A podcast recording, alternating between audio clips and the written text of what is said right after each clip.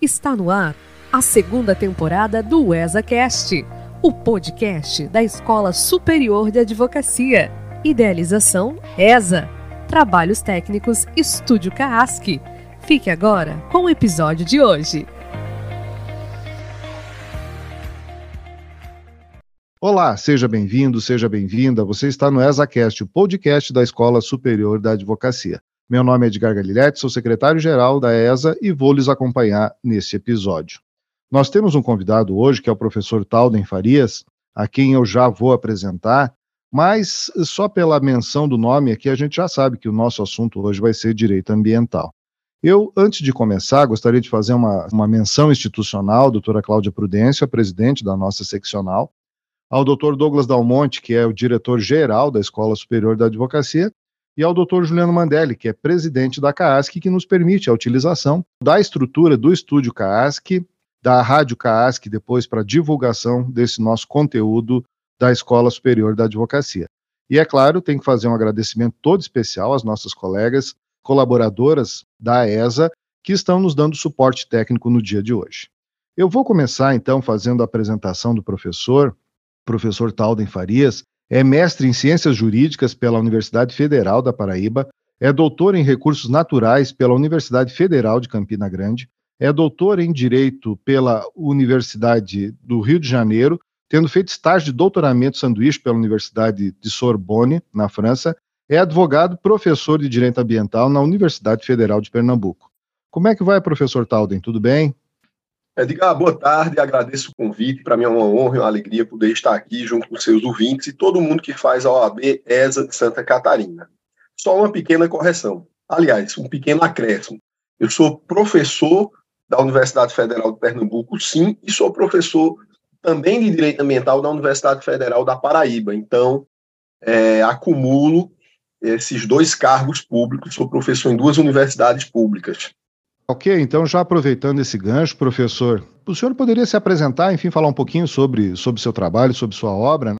porque muitas pessoas aqui têm o conhecimento da sua pessoa apenas através dos livros que o senhor publica, né? Aliás, muitos livros sobre direito ambiental, enfim, muitos livros sobre licenciamento ambiental, vários artigos jurídicos de conteúdo teórico muito aprofundado e também muitas publicações lá na Conjur. Mas, enfim, professor Talden, poderia explicar um pouquinho para os nossos ouvintes da Escola Superior da Advocacia qual é a sua atividade primordial?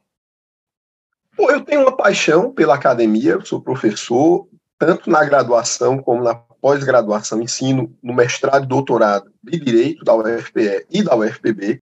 Tive várias orientações aí, eu diria cerca de seis ou sete orientações de doutorado concluídas, cerca de 25 orientações de mestrado concluídas, é, publico artigos em revistas, capítulos de livro, organizo livros, e a vida acadêmica é a minha grande paixão. Porém, o direito ambiental ele tem uma característica que é o chamamento à realidade. Então, por mais que eu tenha uma teoria belíssima, eu só posso é, atribuir importância a isso se aquilo se aplicar na prática. O professor Paulo de Bessantunes, tem uma frase interessante, segundo a qual o maior medo dele é um professor pós-doutor em direito ambiental que nunca atuou na prática, nunca foi advogado, nunca foi servidor público, juiz, delegado, assessor, técnico de órgão ambiental. Então, muitas vezes, com a melhor das intenções, ele passa coisas que não têm ressonância no mundo real.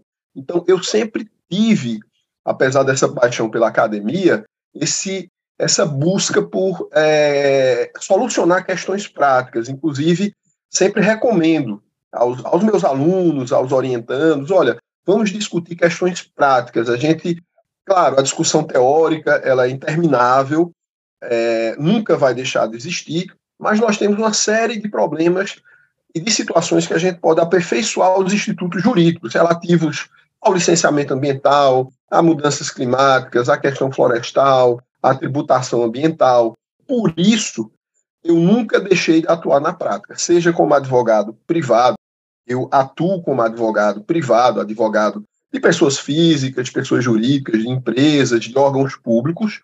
Eu faço consultoria a órgãos públicos, capacitando fiscais, o pessoal do setor técnico de licenciamento ambiental, e também já trabalhei em órgãos ambientais. Eu já trabalhei como advogado, sempre na posição jurídica, em vários órgãos ambientais. Então, fiz estudos ambientais, EARIMA, participei da equipe e participo ainda de equipes multidisciplinares, porque o direito ambiental, Edgar, ele não nos permite morrer de tédio, porque todos os dias nós temos situações absolutamente diferentes, imprevisíveis.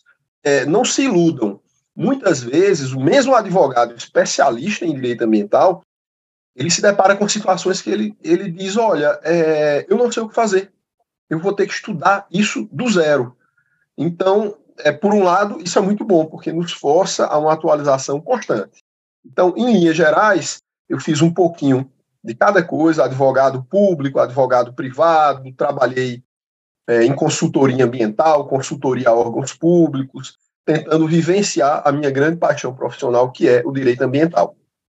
Falando então sobre direito ambiental, a gente podia começar essa nossa conversa aí fazendo uma, uma retrospectiva histórica. Como é que, que surge, né? Como é que o direito ambiental ele se forma no cenário jurídico internacional e depois nacional? Excelente pergunta. O direito ambiental, na verdade, ele, ele surge a partir do plano internacional, especialmente após o final da Segunda Guerra, na, na década de 1950, né, passado aquele grande conflito, então a academia começou a se debruçar com maior ênfase já nessas questões de mudanças climáticas, buraco na camada de ozônio, desertificação. E na década, já no final da década de 1950, início da década de 1960, essas questões começaram a circular na imprensa nos países mais ricos, na Europa, nos Estados Unidos, no Canadá, depois na Austrália, e é, isso começou a tomar um certo corpo. Eu é, diria aqui como marco a obra que ano passado teve o seu jubileu, jubileu de prata, né, é, da, da cientista norte-americana Rachel Carson, Primavera Silenciosa, que foi um estrondoso sucesso e que denunciou a poluição química, a poluição plástica, a poluição industrial, a poluição persistente dentro dos ecossistemas, é, a partir de uma maneira mais ampla, de uma maneira didática, inclusive, porque a Rachel Carson ela escrevia muito bem e ela era bióloga, então é, ela parecia que era uma romancista. Ela escrevia com certo estilo. O livro foi um sucesso absoluto, gerou inclusive a instalação de uma CPI no Congresso norte-americano, gerou a proibição de vários produtos químicos, a mudança no processo industrial é, de determinados segmentos industriais, e eu diria que esse foi um, um, um grande pontapé no surgimento da política ambiental e no direito ambiental. A ONU, em 68, já diante da repercussão que as discussões ambientais tomavam no, no planeta todo, e aí eu devo também colocar nesse cenário que existia a Guerra Fria naquele período histórico e, a, e também uma ameaça nuclear. Então, o movimento hippie que eclodiu na década de 1960, ele também era um movimento pela paz. E ele tinha alguma coisa de ambientalista lá. A paz o movimento antinuclear, ele era um movimento ambiental, era um, por isso que tem o Greenpeace, né, a Paz Verde. Ah, então, no início, havia uma, eu diria até uma mistura nessas reivindicações antibélicas, antinucleares, com as reivindicações ambientais propriamente ditas, né, vamos dizer assim, de uma maneira mais delimitada. Bom, então, a questão ambiental foi ganhando corpo na sociedade, na imprensa, porque antes era uma coisa mais da, da, da academia. Em 1968, a ONU marca a primeira conferência mundial do meio ambiente, que ocorreria em 72 na Suécia, em Estocolmo. Em 69, o, o, governo americano aprova a lei ambiental, né, a, a National Environmental Protection Act, né, a, a lei que até hoje está em vigor, cria a EPA, que é a Agência Ambiental Americana, que serve de referência para a maioria dos países criarem também seus órgãos ambientais e sua legislação. Ou seja, os americanos viram que né, a ONU ia fazer essa conferência, quiseram sair na frente, de fato saíram, a inspiração da Rachel Carson para criar essa agência e essa lei é, é, clara. E em 1972, engraçado que é no tempo de Nixon, né? E, ou seja, Nixon ele é, desponta como uma espécie de, de, de pai da, da política ambiental norte-americana. Uh, o que até é, muita gente não, não se surpreende né, quando eu falo isso. Bom, em 72, houve a conferência da ONU, onde, ao final, se aprovou a Declaração Universal do Meio Ambiente, e exortava os países a criarem suas políticas ambientais, seus órgãos ambientais, suas normas ambientais. E vários países, após isso, começaram a criar leis, criar órgãos, criar é, regramentos, inclusive o Brasil. No final, da década, no final do ano de 72, o governo militar criou a SEMA, que é a Secretaria Nacional do Meio Ambiente, que foi implementada no ano seguinte, que teve como seu primeiro dirigente o professor Paulo Nogueira Neto, uma figura absolutamente histórica na área do direito ambiental e da política ambiental. Ele era formado em direito pela USP e em biologia pela USP também. E ele era professor do curso de biologia, ele era um empresário muito respeitado do setor sucroalcooleiro e é, não tinha tanta estrutura, mas eu diria que ele fez, é, dentro do, do, do, do, tempo dele e da estrutura que ele tinha, um trabalho absolutamente magnífico. Se cercou de grandes profissionais, por exemplo, é, o, inicialmente, o procurador do, da SEMA era o professor Paulo Afonso Machado, o maior nome do direito ambiental brasileiro, a quem, inclusive, se atribui a paternidade do direito ambiental. Bom, então, foram criadas algumas unidades de conservação, alguns regramentos, e em 1981, ou seja, a, a Conferência da ONU de 72 é considerado como um marco de surgimento do direito ambiental no plano internacional.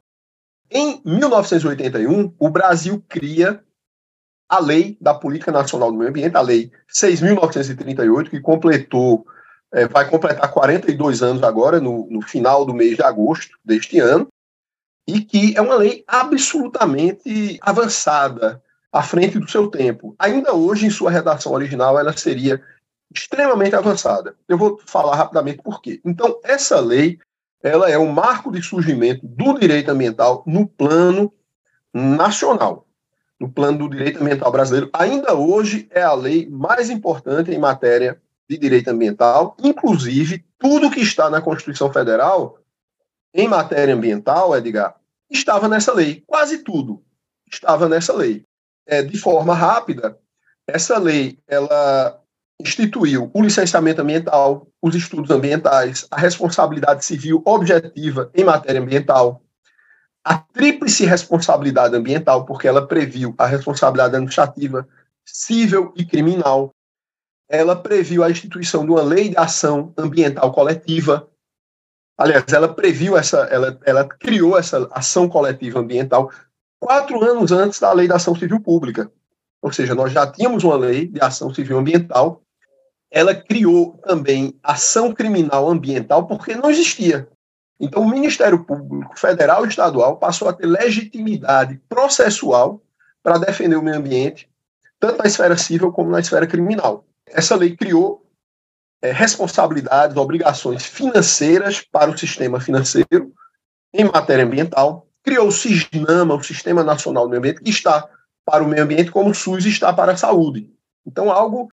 É, e apesar de ter sido criado assim já no final do regime militar, que era uma ditadura, mas essa lei ela é extremamente participativa, democrática, ela criou os conselhos de meio ambiente, transparente e descentralizadora. Ela, inclusive, quando foi criado, a maioria das atribuições ambientais é, dessa lei eram estaduais.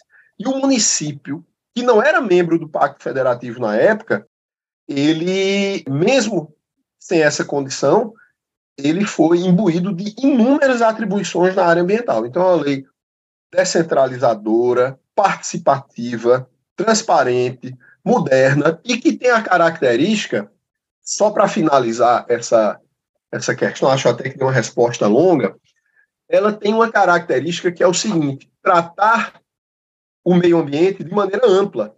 E essa é a característica, esse é o DNA do direito ambiental, ou seja, o princípio holístico. Então, quando eu vou tratar é, de um animal ou de uma planta, eu tenho que é, fazer essa abordagem de uma maneira mais ampla. Então, sim, aquele animal está inserido no meio. Então, ele tem uma água, ele tem uma planta que ele faz o seu ninho, tem o seu habitat. Ou seja, o direito ambiental ele não vai levar em consideração apenas aquele recurso natural de maneira isolada, mas ele vai levar em consideração as relações ambientais que aquela planta, que aquela madeira, que, aquela, que aquele recurso hídrico, que aquele animal desempenha no seu meio, sua rede de interações. Então, ou seja, o direito ambiental ele surge exatamente quando é, essa ideia do princípio holístico, esse conceito relacionado à ecologia, de troca de energias, essa cadeia trófica, passa a ser englobada, abraçada pelo direito, que é algo é, absolutamente fantástico. Eu estou ouvindo atentamente aqui a sua fala, professor, e, e o que me chama atenção é a, a, o relativo desenvolvimento recente do direito ambiental, né? Eu acredito que é, a, a necessidade, enfim, de se regulamentar essa, esses conceitos que foram criados por outras ciências, enfim, depois acabam sendo adotados pelo direito, mas é algo relativamente novo, né? O que chama bastante atenção o do tanto que se evoluiu nesses últimos aí 50 ou 60 anos, né? Não sei se essa minha percepção está correta, enfim, mas acho que é um ramo do direito que ele necessariamente depende de conceitos elaborados por outras ciências, não é?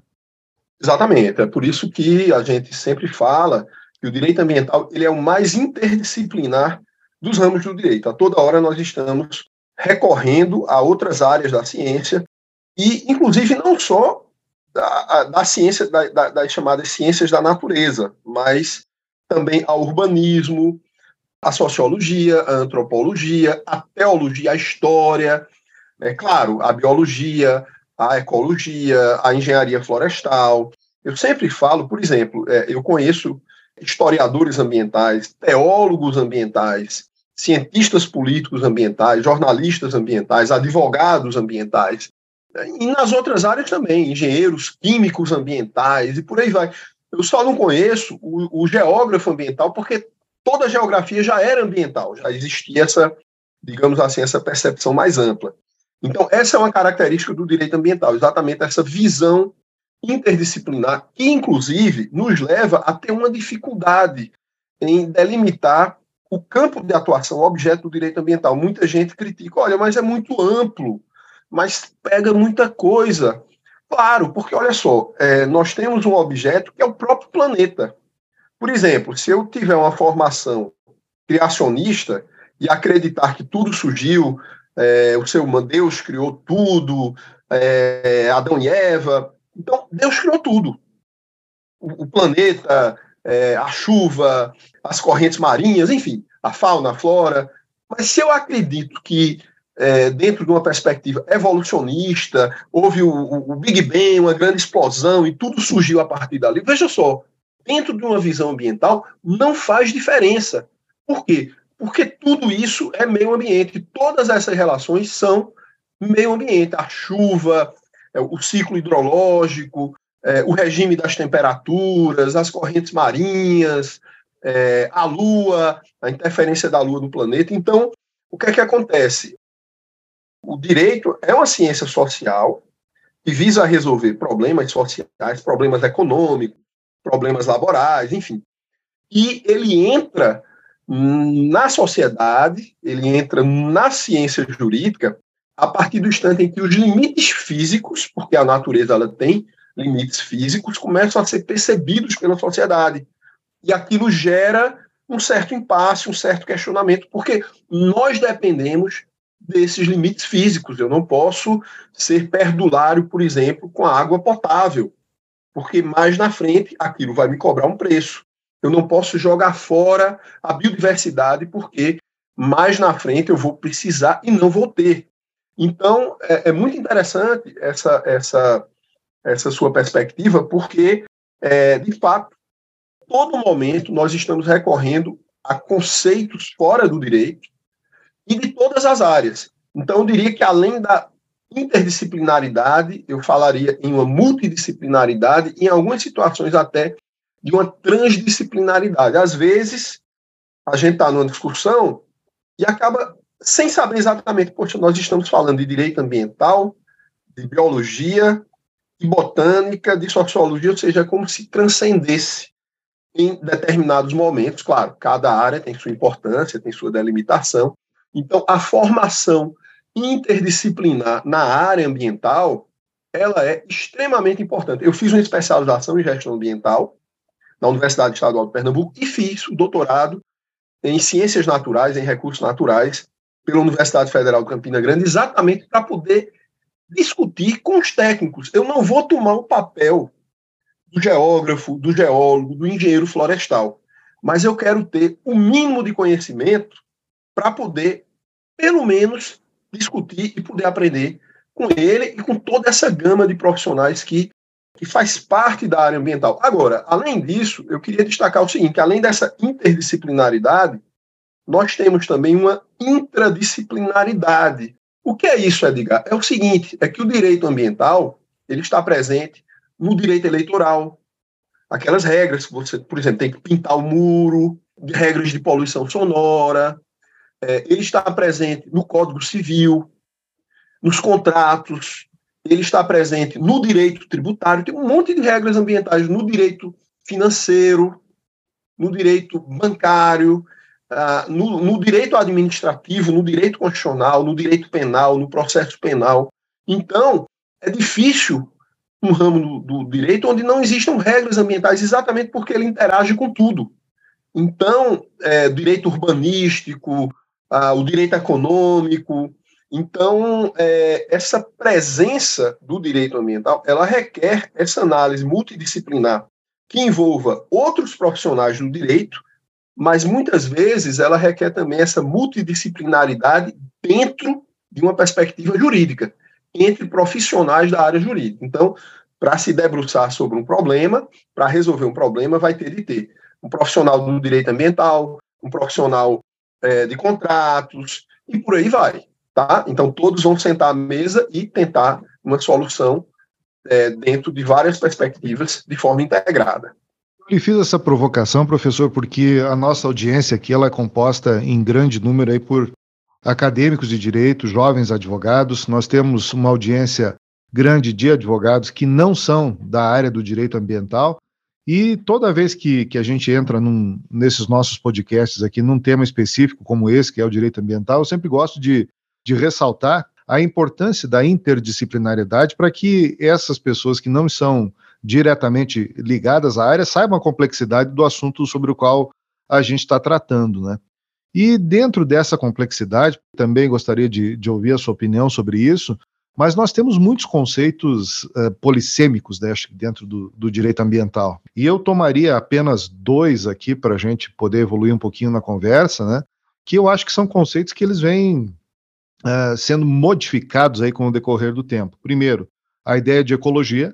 E, em segundo lugar, o senhor mencionou aí, é o que acaba sendo mencionado lá na, na Constituição Federal também, no artigo 225, o próprio conceito de meio ambiente.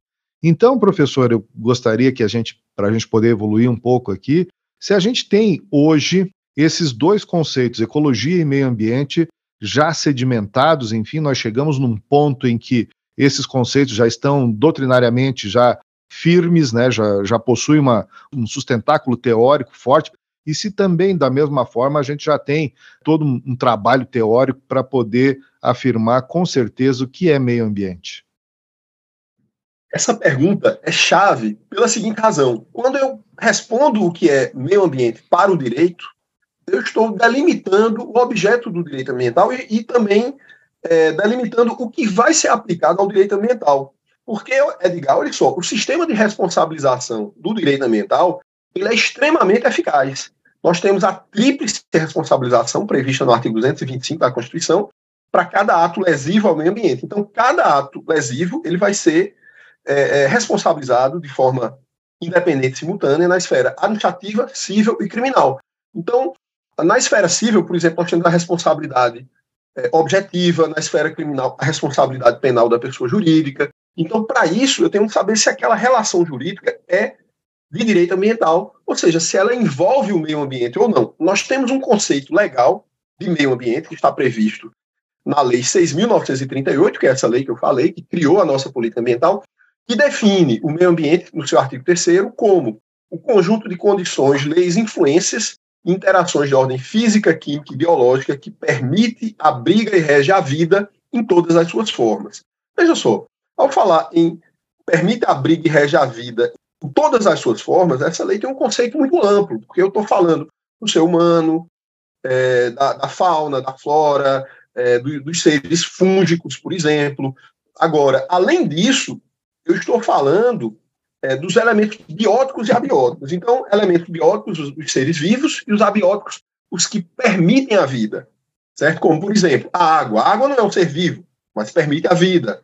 A terra também. Então, ah, o que é que acontece? Esse conceito, ele que era muito associado à ideia de meio ambiente natural, certo? Ou seja, a fauna, a flora, os rios, os mares, etc., ele foi evoluindo com o passar dos anos, de tal forma que a jurisprudência hoje, tanto do STJ como do STF, são unânimes em é, considerar de forma mais ampla o conceito de meio ambiente, a ponto de abranger o meio ambiente natural, o meio ambiente artificial, que seriam as cidades, as intervenções humanas, o meio ambiente cultural e o meio ambiente do trabalho, certo? Então, já há, vamos dizer assim, quase uma unanimidade do ponto de vista doutrinário e do ponto de vista da jurisprudência de direito ambiental no STF e no STJ, também uma visão mais ampla. Isso é importante porque,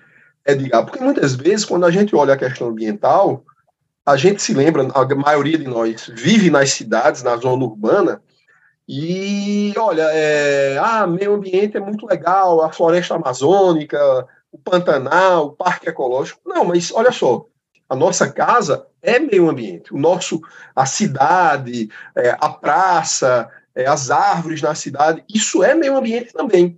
Então, a gente tem que ter uma visão mais ampla do conceito de meio ambiente, inclusive a ponto de inserir nele todas as cidades, todo todo aspecto urbano. Então, nós falamos em ecologia é, a ideia, né, originariamente, é ecologia natural, mas hoje nós temos ecologia cultural, ecologia urbana. Então, é, esse conceito se ampliou dentro de um processo que, é, por exemplo, a Constituição Federal, ela sofre um processo de atualização sem que necessariamente o seu texto seja alterado, é a, é a, a mutação constitucional. Então, o conceito de meio ambiente hoje ele é bem mais amplo do que há 40 anos atrás, com certeza. E o que eu observei é que o artigo 225 da Constituição é um artigo que sofreu poucas alterações, né? Acho que teve uma emenda só no, no 225, né? E então, basicamente, nós temos a mesma redação sem alterações desde 1988 mas quer me parecer que os conceitos, né, a, a interpretação que se dê para aqueles, para aquelas categorias que são criadas lá no, no, artigo 225, ela tem evoluído, né? E eu acho que isso nos leva para um outro, para um outro ponto importante, né, professor, que é a, a multiplicidade de fontes do direito ambiental. Né? Nós, nós temos aí a Constituição, basicamente, se a gente tomar, tomar, por, uh, tomar a Constituição por base, nós temos um artigo que trata do meio ambiente. É lógico que a questão do direito ambiental está espalhada, que daqui a pouquinho também a gente vai falar um pouquinho sobre o artigo 170, né, que eu acho que é, é importantíssimo também a gente fazer essa ligação da, do desenvolvimento sustentável né, com, com a economia, mas nós temos uma multiplicidade de fontes, né, e o senhor está falando também da recente participação do Poder Judiciário, e quero, quando falo em Poder Judiciário, quero dizer STF e STJ, na elaboração de conceitos que são importantes para a compreensão do direito ambiental. Então, a minha pergunta vem nesse sentido agora, professor. Como é que o advogado que trabalha no direito ambiental ele consegue se virar, né, ele consegue trabalhar com essa multiplicidade de fontes? E a segunda parte da pergunta é, né, de que forma a STF e a STJ têm contribuído recentemente para a formação desses conceitos com os quais a gente opera no direito ambiental? Perfeito, Edgar. Na verdade, é interessante observar que o artigo 225 é, da Constituição Federal é, traz o, o, a proteção do meio ambiente, mas não define o meio ambiente. Então, o legislador constituinte originário ele foi inteligente e não engessar o conceito de meio ambiente e permitir esse processo de, de atualização, de, de, de, amplitude que é, na a sua fala mesmo ressaltou, a, fez com que o, o, STF, o STJ dessem esse, esse caráter mais é, ampliado. O que é que acontece? Nós temos um capítulo de meio ambiente na Constituição de 88, constituído de um único artigo. É verdade, é só um artigo, mas é um artigo muito grande, muito amplo.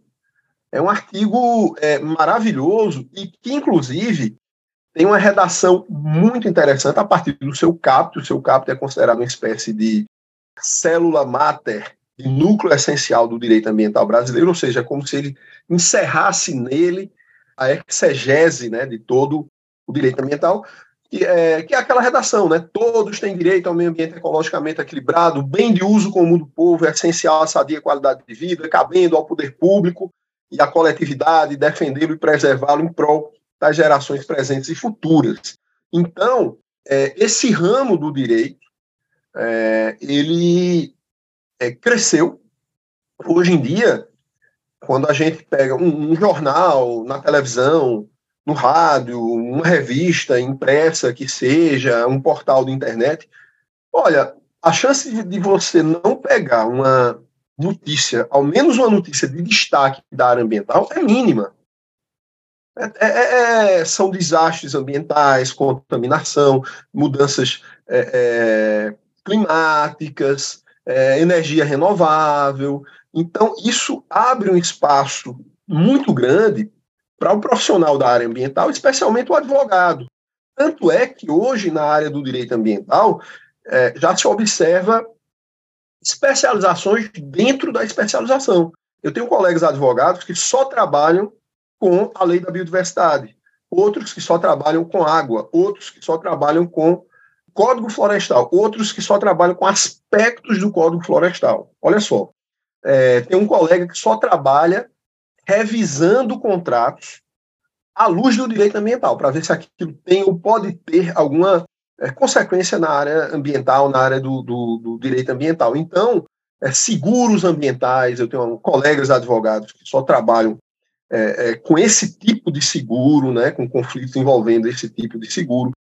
Então, o, o próprio direito urbanístico, a, a questão dos planos diretores, o próprio direito animal, que inclusive reivindica uma certa autonomia também, e a área climática. A área climática tem, um, eu diria, talvez seja mais promissora, tanto na advocacia é, contenciosa como no consultivo, é, enorme, porque hoje, eu não digo as pequenas empresas, mas as médias e as grandes empresas, todas já estão considerando questões climáticas, já estão discutindo ou até implementando, muitas vezes, e aí que é a questão interessante. É, eu tenho, eu, eu tenho, vou completar no final deste ano 24 anos de atuação na área de direito ambiental. E eu começo a, a, a vivenciar uma fase diferente, porque assim, esse tempo todo o Estado corre atrás do empreendedor para dizer, olha, cumpra a minha licença, é, observe tal lei, senão eu vou lhe multar. Então começa a haver é, um processo diferente em alguns segmentos econômicos. Está começando ainda. Que é o seguinte: o órgão ambiental faz exigências A, B e C, e ele faz, o empreendedor faz A, B, C, D, E, F. Ele começa a, a cumprir, a, a fazer coisas na área ambiental além do que o Estado pede.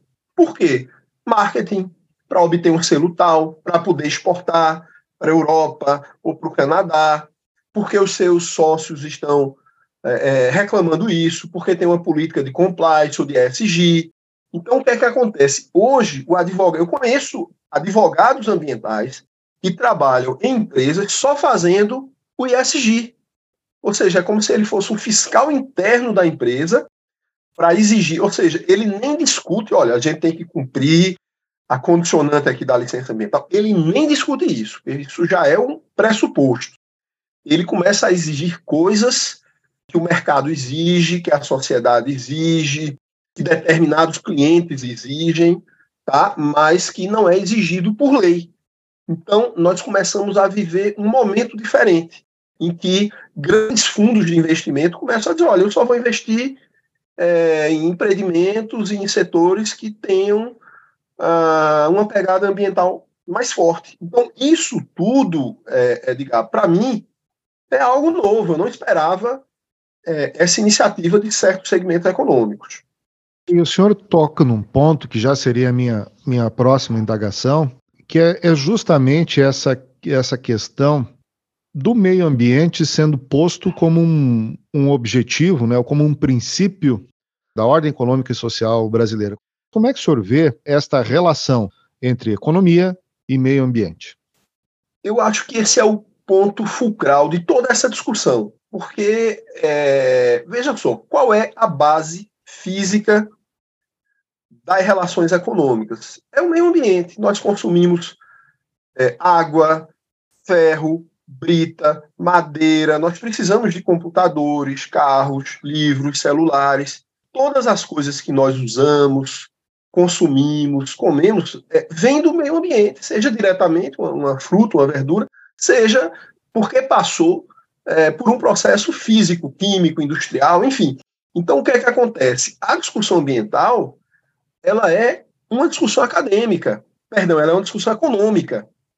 É, não adianta chegar é, para uma pessoa e dizer, olha, você vai proteger o meio ambiente, agora você não vai ter emprego, você não vai ter uma, uma alternativa econômica. Então, o mercado ele tem de se transformar, ele tem de encarar outras opções. Isso, obviamente, pode ser feito de diversas formas, mas no final das contas, essa discussão ela acaba resultando, ela acaba desembocando na seguinte questão: que a solução para isso passa por uma planificação internacional. Porque não adianta é, o Brasil. É, adianta até certo ponto, adianta sim, mas assim, limita muito o Brasil, ou o México, ou a Argentina, é, incorporar determinadas medidas ambientalmente corretas, e a China não, e a Índia não. Por quê? Porque ele, é, ele não coloca no cômputo do valor final do produto dele o que ele gastou com água, o que ele gastou com solo. Ele não internaliza essas externalidades. Então, o que é que acontece? A gente tem de ter uma discussão, talvez até fosse interessante discutir um novo papel para a OMC, é, porque as regras ambientais elas têm de ter, claro, cada país tem sua peculiaridade, foi regras, mas tem que ter uma discussão mínima no plano internacional. Porque não adianta, aí chega o produtor daqui e vai dizer, olha, eu estou protegendo o meio ambiente, mas eu estou gastando mais, estou deixando de lucrar mais. O país ao lado não faz nada disso. Então, tem de, ou seja, no final das contas, a gente tem de ter o, o, o, direito ambiental, ele vai ter de voltar ao seu berço, ao seu DNA, que é a questão internacional. Por quê? Porque o meio ambiente é um só. Não adianta é, um país ter um tratamento exemplar e os outros não. Tá? Até porque, por exemplo, um grande exemplo disso é a questão das mudanças climáticas. Então, tem de haver um enfrentamento internacional daquele problema. Agora, o que é que acontece? Olha só. Historicamente, a, o dano ambiental ele é um dano econômico. Porque aquele, por exemplo, aquele empreendedor que gerou aquele dano, que contaminou o rio, o mangue, o solo, o subsolo, o que foi que ele fez com a indústria dele? Ele lucrou. Teve coisas boas? Teve. Ele lucrou, ele gerou emprego, ele qualificou mão de obra, ele pagou imposto. Agora, o que é que acontece? Ele gerou uma externalidade negativa, uma poluição de grande porte, e tem um efeito é, em termos de mortandade de, de animais, de mortandade da flora, de contaminação de seres humanos, de doença, de até de morte de seres humanos. Então, isso tem de ser contabilizado também sob pena de um empresário falar que ele é capitalista no lucro, mas ele é socialista no prejuízo. Não, prejuízo não. Aí eu sou socialista, eu quero dividir com a sociedade. Então, a função do direito ambiental, antes de qualquer coisa, é uma função econômica. Ou seja, qual o objetivo do licenciamento ambiental? Qual o objetivo dos estudos de impacto ambiental é fazer com que aquele empreendedor ele internalize certos custos que ele repassava para o meio ambiente, que ele repassava para a sociedade. Então, o direito ambiental, quando ele olha para um empreendimento, claro que ele leva em, que, em questão é, os aspectos econômicos, claro que ele deve levar em questão também os aspectos sociais, mas ele leva em conta a questão ambiental também, ou seja, qual é o impacto disso à flora, à fauna. Do contrário, a gente poderá estar literalmente matando a galinha dos ovos de ouro, porque estaríamos abrindo mão, perdendo ativos ambientais valiosíssimos. Tem dois artigos seus publicados na Conjur, é, um é de 4 de maio de 2019 e outro é de 11 de maio de 2019, que tratam justamente sobre esse tema que, que a gente está falando. É lógico, o senhor tem outros textos também que tratam desse, desses pontos, né? Mas eu estou me baseando aqui nesses dois artigos, talvez até porque para o nosso ouvinte seja de consulta mais fácil, mas lá o senhor trabalha três categorias que eu acho que são importantes para a gente poder é, seguir um pouquinho mais na construção dessa, dessa nossa conversa e passar para o próximo ponto, que são o primeiro deles, a ideia de desenvolvimento sustentável, né, que eu acho que é mais ou menos o que o senhor estava mencionando agora, mas eu acho que, se fosse possível, eu gostaria que o senhor externalizasse isso um pouquinho melhor, para que o nosso ouvinte pudesse compreender o que efetivamente né, a gente pode entender por desenvolvimento sustentável. E, dentro dessa mesma linha de raciocínio, a gente fala em sustentabilidade forte e sustentabilidade fraca. De que forma todos esses conceitos aí eles colaboram, enfim, né, para a compreensão do, do verdadeiro objeto do direito ambiental?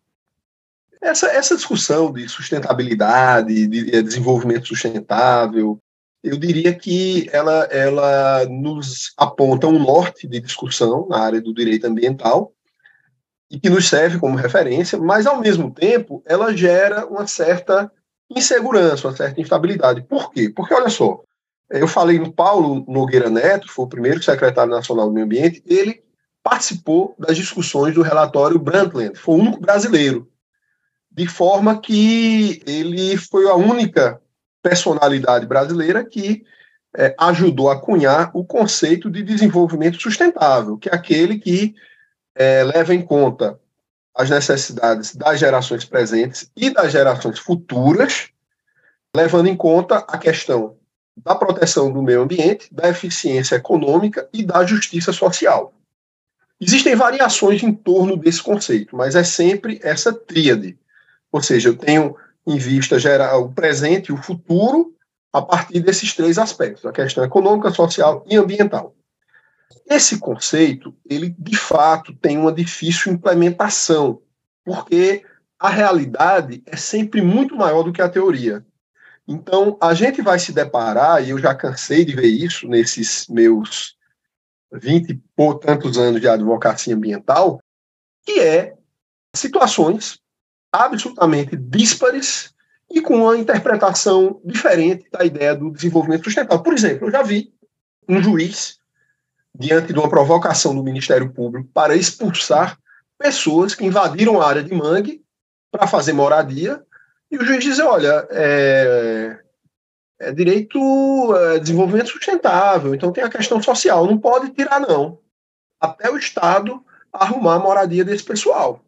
Aí na vara ao lado, diante de uma provocação absolutamente idêntica do Ministério Público, o juiz da vara ao lado decide: olha, tem que tirar todo mundo agora, porque tem que proteger os mangues, o desenvolvimento é sustentável, então a moradia social, mesmo sendo social, tem que observar a proteção ambiental. Tá? Então vejam só, tenho duas situações absolutamente semelhantes com é, entendimentos díspares a respeito do conceito de desenvolvimento sustentável. Então, em resumo, o que eu quero dizer é o seguinte: é que existe uma certa maleabilidade. Claro, a ideia do conceito de sustentabilidade forte, é, que foi um conceito cunhado por um professor alemão chamado Karl Ott, né, é exatamente que dentro dessa discussão, ele inclusive ele já usa hoje a ideia de sustentabilidade integrativa, tá? mas, mas é como se é, dentro dessa discussão, o aspecto ambiental tivesse de ser mais forte. Ou seja, se há um choque entre o aspecto ambiental e econômico, entre o aspecto ambiental e social, então o ambiental tivesse de prevalecer, não de maneira absoluta, certo? Mas a gente é como se o ambiental fosse o carro-chefe. Certo? Agora, o que eu estou falando é o seguinte: é um conceito absolutamente bonito, bem feito.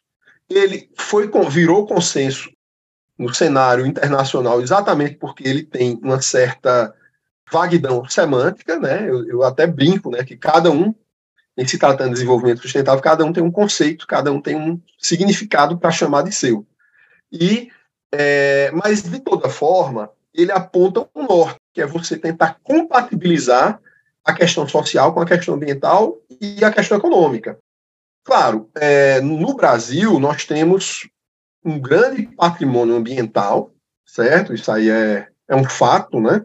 Até uma questão histórica, mas nós temos um grande problema social, certo? Ou seja, nós temos um, um contingente grande de pessoas que não têm moradia, que não têm comida, que estão na linha de abaixo da linha de pobreza ou na linha um pouco acima da linha de pobreza. Nós temos bastante pobreza, apesar de comparado a algumas décadas, nós evoluímos bem nesse, nesse sentido. Mas olha só, o que eu quero dizer é o seguinte: é que o direito ambiental, Edgar, ele está, ele tem um capítulo na Constituição Federal que está inserido no rol dos direitos sociais. Então, para a nossa Constituição Federal, o direito ambiental, ele é um direito social. Está lá. Isso significa que a visão de que, olha, tem que tirar aquela visão higienista, ela não pode prevalecer. Eu tenho que levar em consideração a questão dos empregos, a questão da justiça social, a questão da geração de renda, sim. Por quê? Porque essa é a perspectiva do Brasil. Então, lá nos Estados Unidos, a, o governo cria um parque ecológico, bota todo mundo para fora. Certo? Aqui não, aqui a gente tem que ver se tem alguma comunidade lá. Chico Mendes ajudou a consolidar a ideia do conceito de reserva extrativista, exatamente para que a, a, os seringueiros pudessem continuar na área e vivendo ali. O pessoal que tira castanha, que tira o coco, não sei de quê, tá entendendo? Então, temos que ter uma visão do direito ambiental diferente do direito ambiental norte-americano. Nós temos que ter uma visão inclusiva do ponto de vista social. Então, quando eu olho o empreendimento, claro, não é isso apenas que vai prevalecer, mas evidentemente a questão econômica, a questão social, a questão dos empregos, tudo também faz parte da análise do direito ambiental. Isso, então, professor, nos leva para um próximo ponto da nossa conversa, que é justamente o licenciamento ambiental, que é um, um tema sobre o qual, quer me parecer, o senhor tem grande apreço, né, tanto que tem várias obras escritas sobre, sobre isso, né, e agora, né, do ponto a gente já falou bastante de teoria, né, mas agora quer me parecer assim que no ponto de vista prático, a questão do licenciamento ela é o, ela está no cerne de todas as, as discussões, né? Tanto no, no âmbito administrativo, enfim, que é onde primeiro acontece, né? E depois no âmbito judicial, que é onde, afinal de contas, as questões vão, vão acabar sendo, sendo resolvidas, né? Então, para a gente introduzir um pouquinho esse tema, professor, se o senhor pudesse dar um apanhado geral aí para o nosso ouvinte, né? Enfim, eh, qual é o estado da arte atual aí do, do licenciamento ambiental no Brasil? O que, que a gente pode falar né, para o nosso ouvinte que nunca ouviu falar né, em licenciamento ambiental, para que ele possa compreender o que, que quais são as questões né, que estão no cerne dessas, dessas discussões sobre licenciamento ambiental. Maravilha, esse questionamento é muito interessante. De fato, é o tema que eu mais me dedico, né, que eu mais estudo. Eu tenho um livro, já em oitava edição, pela editora Fórum, já vendeu mais de 20 mil exemplares sobre licenciamento ambiental. Tive o prefácio do professor Paulo Afonso Leme Machado. E o que eu observei, Edgar, ao longo desses anos, é que, é, para minha surpresa, inicialmente, claro, depois eu, é, enfim, é, o licenciamento ambiental ele é o tema disparado, o tema mais falado do direito ambiental brasileiro na nossa sociedade. Por quê? Porque ele representa a autorização, a chancela, a permissão para que uma atividade possa funcionar ou não. Inclusive, sem a licença ambiental, o banco público ou o banco privado não pode financiar aquela área. Veja que coisa interessante. Então, o próprio financiador, o próprio fomentador, ele encontra óbices é, no próprio sistema de licenciamento ambiental. Então, é por isso que todo mundo estava comentando aquela questão do, do, da Petrobras na, na, na foz do, do, Rio Amazonas, ali pelo, pelo Amapá, na margem equatorial do Brasil, a questão da transposição do Rio São Francisco. Olha, pode, não pode, e se tiver uma compensação, mas essa compensação está justa, está proporcional. Então, muitas vezes, as pessoas conversam sobre licenciamento ambiental no jantar, no almoço, na mesa do bar, sem saber que estão falando sobre o licenciamento ambiental. Por quê? Porque ele é um processo administrativo que vai autorizar qualquer atividade que seja capaz de causar uma poluição socialmente relevante. Então, por exemplo, veja só, um hospital, um posto de gasolina, um lava-jato, uma grande obra de infraestrutura, um porto, um aeroporto, uma usina hidrelétrica, uma garagem de ônibus, uh, qualquer tipo de fábrica, uma casa de show. Então, tudo isso, só para citar alguns exemplos, né, são é, é, situações sujeitas ao licenciamento ambiental. Então, é, o licenciamento ambiental ele é um sistema de controle ambiental. Então, aquela atividade ela tem de ter licença ambiental, inclusive a licença ela deve ser, em regra, é, solicitada antecipadamente, ou seja, eu só tenho o, o projeto do, do, do, empreendimento e tenho o terreno.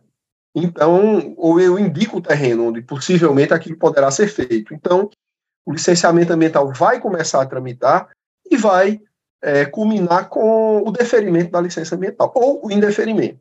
Tá? Normalmente é deferido, às vezes é, é muito comum ser deferido com algumas restrições, e esse é o grande instrumento da política ambiental. Mas olha só, quais são os problemas, Edgar, do licenciamento ambiental? É essa reflexão que eu, que eu queria fazer de forma bem rápida. Olha, mas o licenciamento ambiental demora muito. Ah, olha, a gente está sem. A, a, principal, a principal crítica realmente é, é a questão da demora. O licenciamento ambiental ele tem muitas normas que são portarias, que são resoluções, que são instruções normativas, sequer são decreto, muito menos lei. Aí muita gente questiona que existiria uma infralegalidade muito grande no âmbito do licenciamento ambiental. Vejam que essas críticas não são críticas ao licenciamento ambiental, são críticas ao sistema, são críticas aos órgãos ambientais. Os órgãos ambientais estão sobrecarregados, estão com poucos servidores, estão com pouca é, infraestrutura em termos de computadores, de laboratório, de carros, de máquinas, é, de softwares. E outra coisa, a própria questão da infralegalidade também não é culpa do órgão ambiental. Então, muita gente fala: olha, nós precisamos de uma lei geral de licenciamento, nós precisamos de uma lei geral de fiscalização ambiental. Então, muitas vezes se coloca na conta da, do licenciamento ambiental como se fosse tudo responsabilidade dele, e, na verdade, ele é o reflexo de muita coisa. E outra coisa, Edgar, nem tudo é o licenciamento ambiental. O licenciamento ambiental por si só não se basta. Nós tivemos aí o grande desastre de Brumadinho, de Mariana, onde grandes empresas, é, ao que consta pela imprensa, elas estavam licenciadas. Então, há uma discussão se a licença foi é, concedida de maneira correta. Eu não sei dizer que eu não analisei o processo, não posso nem fazer nenhum tipo de juízo. É, mas o que eu quero dizer é o seguinte: é que depois da licença concedida, tem que ter fiscalização. Não adianta achar, te conceder a licença, daqui a três anos você volta, ou quatro, e pede a renovação. Tem que ter uma fiscalização é, com alguma regularidade. Então, não é só conceder a licença e todas as coisas vão acontecer magicamente. Às vezes, a fiscalização é muito mais importante do que, assim, é, é do que o ato de obter a licença. Obter a licença, às vezes, para o empreendedor não é difícil. Às vezes é mais difícil ele cumprir as condicionantes, porque essa licença vem com condicionantes. Não é assim, ah, tive a licença, agora eu faço o que eu quero. Não. Muitas vezes a dificuldade é exercer, é, obedecer aquelas condicionantes. Então, nós, nós estamos diante de, de, de um quadro que é complexo e que requer, Edgar, a gente continuar agindo como sempre agiu, né, acreditar na fiscalização tradicional, mas é interessante a gente mesclar com outras formas. Por exemplo, vamos imaginar o seguinte: o órgão ambiental cria um selo de sustentabilidade, ou um selo verde, e diz: olha, a empresa que cumprir determinados itens, que ela não é obrigada a cumprir, ela vai ter um licenciamento ambiental mais rápido, ela vai ter prioridade na análise. Imagina, tempo é dinheiro. Toda empresa de um certo porte, ou seja, ela, ela não iria lutar para dizer, olha, eu cumpri o que a legislação me exige, mas eu fiz algo além, e aí eu vou ter uma pontuação, vou ter um selo, eu posso usar inclusive na minha publicidade. Isso vai fazer uma, uma diferença imensa, e o poder público não precisa necessariamente gastar um centavo com esse tipo de coisa. Então, é importante que a gente saia um pouco da caixinha e comece a trabalhar com outras formas para não só exigir. Ah, você tem que. A ideia da licença ambiental é muito isso, né? Se você não tiver isso, você vai ser processado criminalmente, civilmente, administrativamente, vai ser embargado. Mas por que não, Edgar? Dizer o seguinte: olha, se você fizer a mais, na renovação da tua licença, você vai ter prioridade. E você vai ter um prazo maior. E você vai ter um desconto no valor da tua taxa. Então você começa a exigir, começa a mudar a racionalidade da história. Exatamente porque eh, não adianta só o sistema de vigiar e punir. Ou seja, eu tenho que fazer isso, eu sempre vou estar com medo de ser punido pelo poder público. Não, agora eu quero, pelo contrário, eu que vou procurar o poder público para dizer que eu fiz algo a mais, eu fui além do que a legislação me, me exigiu. E, professor, como é que o senhor vê essa questão da distribuição das competências para o fornecimento do, do licenciamento ambiental? Isso ainda é um problema no Brasil? Né? O que, que compete ao município, o que compete ao Estado, o que compete à União, enfim. Né? De que forma o empreendedor ele consegue atender às exigências que às vezes são criadas em âmbito municipal por portaria, como o senhor acabou de falar? É, nós temos é, enfrentado esse tipo de problema é, diariamente, embora no passado, Edgar, ele já tenha sido mais forte e mais recorrente, mas ainda assim persistem os conflitos de competência. Temos situações em que, por exemplo, o município não quer, o Estado não quer, como também temos situações que um tenta intervir na atribuição do outro. E quem acaba pagando por isso é o, são os empreendedores, é a sociedade, porque isso gera uma insegurança jurídica que afasta é, investidores, afasta é, os empreendimentos e não gera defesa do meio ambiente. Pelo contrário. Porque quando dois órgãos ambientais brigam para exercer o controle ambiental em cima da mesma atividade, é provável que temos outras atividades que não estão sendo controladas, não estão sendo licenciadas, não estão sendo fiscalizadas. Porque o cobertor do poder público, ele é pequeno. Eu faço sempre uma brincadeira com meus alunos que diz o seguinte: olha, o mandamento, nós temos um mandamento sagrado no direito, que é o seguinte: jamais acionarás a santa máquina pública em vão. Então, se nós temos uma atividade sendo licenciada, controlada, fiscalizada, ela não precisa ter um duplo licenciamento ou um duplo controle, muito menos um triplo. Eu já vivenciei várias situações em que o empreendedor foi obrigado a obter duas, às vezes três licenças ambientais. E aí tem gente que diz, olha, mas se ele tem três licenças ambientais, a proteção ambiental está maior. Não, por quê? Porque a licença ambiental é única. Então ele está fazendo, além do, do, do bis in idem, né? Ele está repetindo o mesmo procedimento. Basta que o licenciamento ambiental seja feito de forma bem feita uma única vez. Então, quando você tem a dupla ou a tripla atuação, isso significa que tem um monte de coisa que está sendo descoberta. Isso não é bom. E esses embates, claro, essa situação ela varia de estado para estado, mas em muitos estados ela acontece, é uma coisa que eu acompanho com muita preocupação. Inclusive, eu sou advogado da ANAMA, que é a Associação Nacional dos Órgãos Ambientais Municipais, nós temos vários estados onde, por exemplo, Edgar, tem estados onde o, o, órgão estadual do meio ambiente ele entende, ele entende que para o município fazer qualquer coisa, ele tem que pedir autorização ao estado. Que o município só poderia agir em matéria ambiental se autorizado pelo órgão estadual e nos limites autorizados pelo órgão estadual, o que é um absurdo, porque o município ele é membro do Pacto Federativo, ele é autônomo. Então, quando nós temos políticas ambientais de âmbito local, quem dá a última e a primeira palavra é o município. O Estado ele pode fazer recomendações, sugestões, a União também, mas cada um tem de é, respeitar o nível federativo do outro. Outro dia também eu conversei com a, a doutora Fabiana Tomé. Eu achei interessante porque ela usou uma expressão que o senhor acabou repetindo aqui no começo da sua conversa, né? De que ela diz o seguinte: olha, para o advogado tributarista não existe monotonia. Né? E o senhor começou a sua fala falando exatamente isso, né? Diz, olha, para o advogado ambientalista também não tem monotonia. Ou seja, toda essa.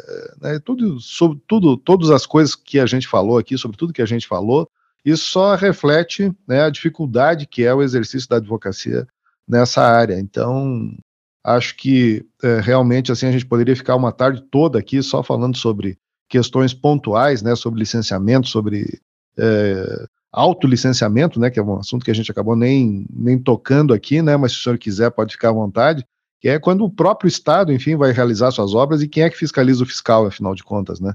Então temos esse, esse problema também. Então, professor, nos aproximando já do final, a gente tradicionalmente aqui deixa né, a palavra livre para o nosso convidado, para ele tocar em algum ponto que a gente não tenha falado, enfim, deixar sua mensagem final, enfim, usar o microfone da forma que quiser. Então, professor, fique muito à vontade. Queria é, dar aqui minha, minha última palavra, fazer esse encerramento, falar um pouquinho, de maneira rápida, sobre o que eu entendo que, que é o futuro do, do direito ambiental inclusive do licenciamento ambiental. Eu sempre falo que o licenciamento ambiental ele é territorial. Na verdade, o direito ambiental ele é territorial. Eu tenho um, amigo, Edgar, que ele fala que é, em meio ambiente virtual, então ele entende que se alguém manda um monte de e-mails ou de, ou de mensagens e lota teu, teu WhatsApp ou tua caixa de mensagem, então essa pessoa está cometendo um dano ao teu meio ambiente virtual e aí incidiria toda a proteção do direito ambiental. Eu discordo, porque esse espaço é virtual. O direito ambiental ele é um direito territorial, ele está sempre atrelado a um território, é um espaço físico. Então, o dano ambiental, o desmatamento, é no, ainda que seja alto mar, mas é um espaço físico, ele não é um, um, um, espaço sólido, né, onde eu posso pisar mas ele é um, lugar, ele é um espaço físico, um rio, é, o alto mar, o fundo do oceano, uma ilha, é, uma caverna, uma floresta, enfim. Então, o que é que acontece? Nós precisamos partir para uma utilização, já que nós estamos aí no não só é, o direito ambiental, mas a, a informática dominando tudo, né? Então, nós precisamos organizar todas as informações que nós temos sobre consumo, biomas, é, adensamento populacional, deslocamento, clima, biodiversidade. Então, essas informações precisam estar reunidas de forma inteligente. E hoje, apesar de tudo, apesar de todas as possibilidades, o próprio Cisnama ele não cumpriu a sua obrigação em matéria de informações ambientais. Por exemplo, é, eu quero saber nos últimos 10 anos, quais foram as empresas autuadas, quais as autuações foram derrubadas, quais foram mantidas. Ah, por exemplo, a autuação na Amazônia tem um período que é maior, um período que é maior, que é menor, é, é madeireira, é mineração. Então, porque eu, eu, eu, é, o Estado, o poder público, ele tem de passar a agir principalmente de maneira preventiva, de, de com inteligência. Porque, olha, vale mais do que mil ações civis públicas do MP e do MPF, às vezes determinadas iniciativas. Por exemplo, houve uma recomendação do MPF para que as grandes redes de supermercado não comprassem carne de áreas desmatadas. Isso gerou um benefício ambiental maior do que o de muitas ações civis públicas. Então, às vezes, a solução não está no judiciário. Às vezes a solução, às vezes até vem de uma atuação preventiva. Chama o setor, é, conversa, assume compromissos. E aí eu preciso ter informações de maneira organizada em tudo. Nós, olha, a gente estava falando de licenciamento ambiental, Edgar, daqui a alguns anos, talvez 15 anos, um pouco menos, um pouco mais, sabe o que é que vai acontecer? Eu vou colocar um hotel de 20 andares, com tantos leitos, em Florianópolis, e aí eu vou apresentar o projeto, terreno, claro, olha, todo o licenciamento ambiental ele é num lugar específico, ele nunca é em abstrato. E sabe o que, é que vai acontecer? O site da prefeitura vai dizer, olha, as compensações são essas, as medidas mitigatórias são essas, não pode tantos andares, tem que ser tantos andares a menos, porque todas aquelas informações vão estar ali de maneira organizada, reunida, é, inteligente, e eu mesmo, ou seja, o próprio empreendedor, até determinados estudos ambientais, ele nem vai fazer mais. Por quê? Porque já vai estar tudo lá organizado. Essa própria discussão da extração de petróleo a, a cento e tantos quilômetros da foz do, do, do, do rio Amazonas, ela não seria necessária se nós tivéssemos todas as informações sobre aquela área. Porque o governo federal já sabe, inclusive a própria Petrobras, já sabe da intenção de extrair petróleo ali há muito tempo, porque as informações ainda são insuficientes. Então, alguém faltou o dever de casa. Então, essa base informacional geográfica, geológica, né, florestal, nós precisamos ter isso de maneira é, organizada e já temos tecnologia para isso. Então, eu, eu entendo que esse é o próximo passo do direito ambiental brasileiro e internacional. Ter tudo mapeado. Todas as reservas florestais, todos os sítios arqueológicos, tudo. Claro, sempre vai escapar um elemento ou outro, mas você vai ter ali 99% organizado. Então, eu acredito em, em mudanças, em melhoria da qualidade ambiental, acredito que os órgãos ambientais vão é, é, se aperfeiçoar a ponto, e aqui eu encerro a minha fala, de chegar um momento que a gente, a gente não vai ter mais órgão ambiental. Por quê? Porque os órgãos de desenvolvimento econômico vão se fundir com os órgãos ambientais. Então, é, isso no espaço de 15, 20 anos. Então, essa é a minha perspectiva. Não sei se eu estou sendo extremamente otimista, Edgar, mas eu vejo é, um avanço nessa discussão. Então, a sociedade está evoluindo. A discussão ambiental ela já se encontra num processo avançado de evolução, mas nós precisamos dar vários passos adiante. Ainda estamos é, esperando o raiar do dia. Muito obrigado, professor. É, eu acho que essa sua visão aí, é, eu, eu compartilho com ela, enfim, eu acho que né, esse, esse é o futuro realmente do direito ambiental, essa, essa congregação né, das informações, enfim, que, que seja dado à população de forma mais clara, né, para que o, o jurisdicionado, enfim, para que o administrado ele possa saber exatamente, enfim, quais são as providências que ele deve tomar e quais são as consequências que ele pode sofrer se, se não adotar. E eu acho que, assim, para finalizar também, eu acho que uma coisa importante, professor, seria uh, se começar a tratar as questões ambientais como problemas estruturais, que eu acho que realmente elas são, né? não dá mais para tratar né, o problema ambiental como da empresa X, do, do local tal, da, do empreendimento habitacional tal. Isso é um, uma questão estrutural que envolve o próprio desenvolvimento da sociedade. A sociedade evolui, a sociedade se desenvolve, a sociedade precisa comer, mas tudo isso precisa né, ser feito de uma forma organizada e ter um tratamento estrutural para essas questões. Mas enfim, professor, eu Perfeito. agradeço muito né, a sua participação. Acho que foi um, um debate muito interessante que a gente travou aqui sobre é, direito ambiental.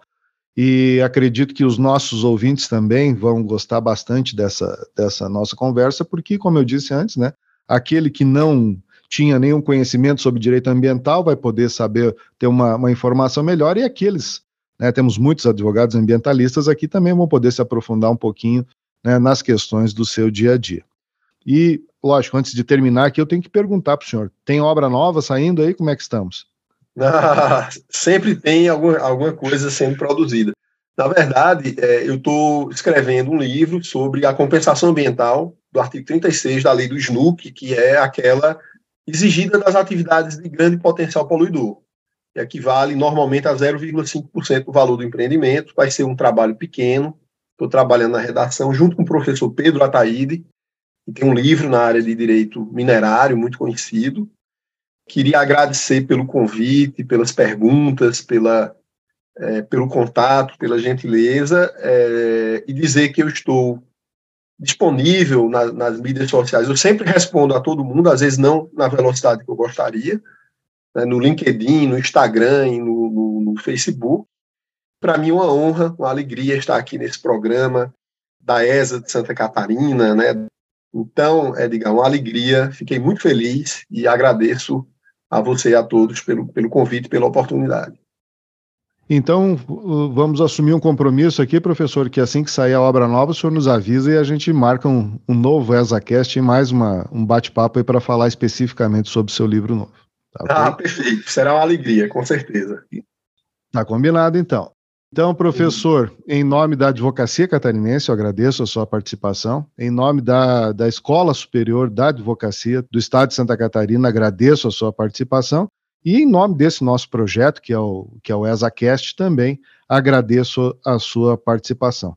E eu não poderia terminar de esse, essa nossa conversa sem fazer uma mençãozinha ao professor Alexandre, que foi quem intermediou esse nosso contato para a gente poder é, enfim, fazer as tratativas para essa gravação. Então, muito obrigado, eu, professor Alexandre.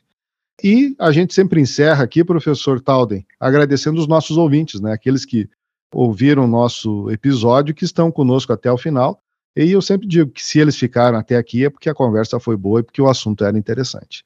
Então, muito obrigado também aos nossos ouvintes. E fica aqui, então, o convite para um próximo ESACast na semana que vem. Muito obrigado, professor, muito obrigado a todos e até lá. Você acompanhou o ESACast, o podcast da Escola Superior de Advocacia. Continue acompanhando, em breve, mais episódios. Aqui, no nosso podcast, você sempre muito bem informado.